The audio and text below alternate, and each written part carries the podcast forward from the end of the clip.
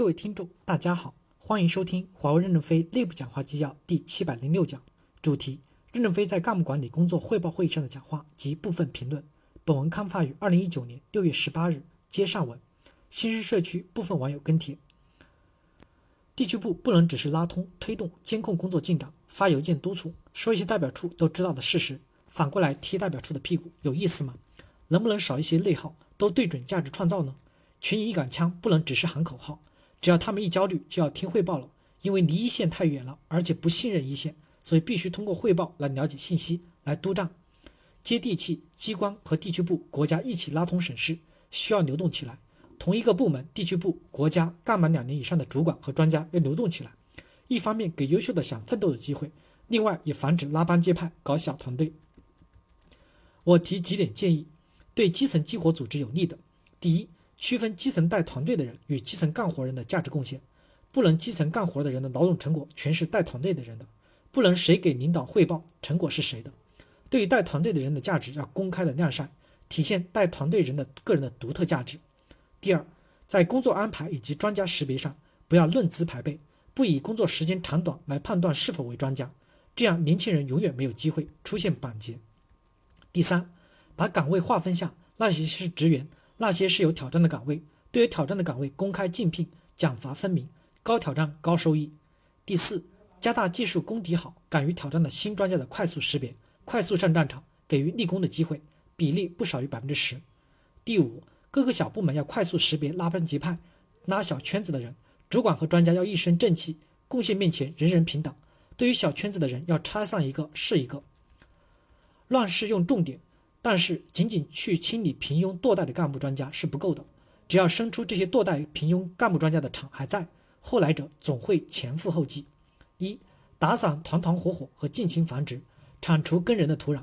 板结的环境最易平庸堕代。除基层最低一级主管外，干部提拔后不能在所属上一层组织范围内任职。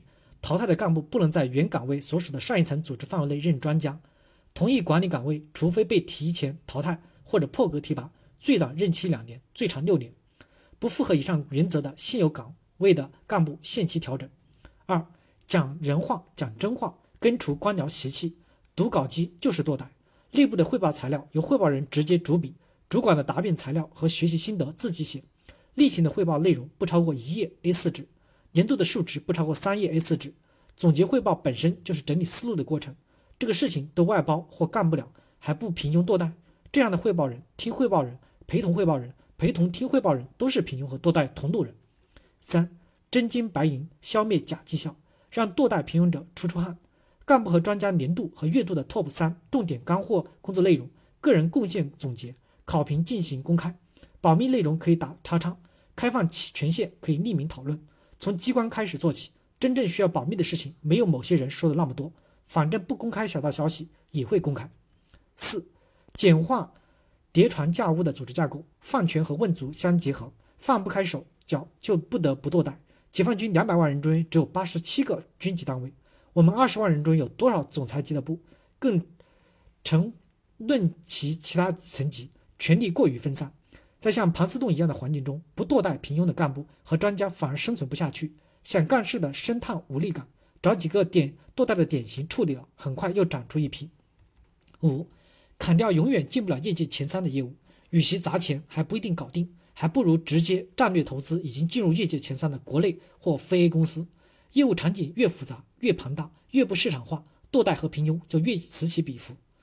这个 AT 中缺少一名真正懂计算加云产业的 CTO，或者说是谋士，没有一名业务明白人进入核心管理层，做再多的做的再多都是布朗运动。各部门都盯着认识资格，这个其实很虚。有多少人拼关系就能通过？秀出做的项目，自己的个人贡献，在管理层和团队内展示。兄弟们跟我上的可以保留或提拔，兄弟们给我上的一定是平庸者。这条建议公司各级 AT 推广：A. 对不能带队的去南锅，从管理岗转下来的干部不能抢占原有专家岗位，要百分之百的进行专业认识资格的认证，通过且有空岗的才可上岗，通过但没空岗位的降级使用，不通过的一岗一薪。已对四名不合格调整的干部进行了人岗降级。矛盾破格提拔建议设置上限，但不要设置下限。宁缺毋滥，不能为了提拔而提提拔。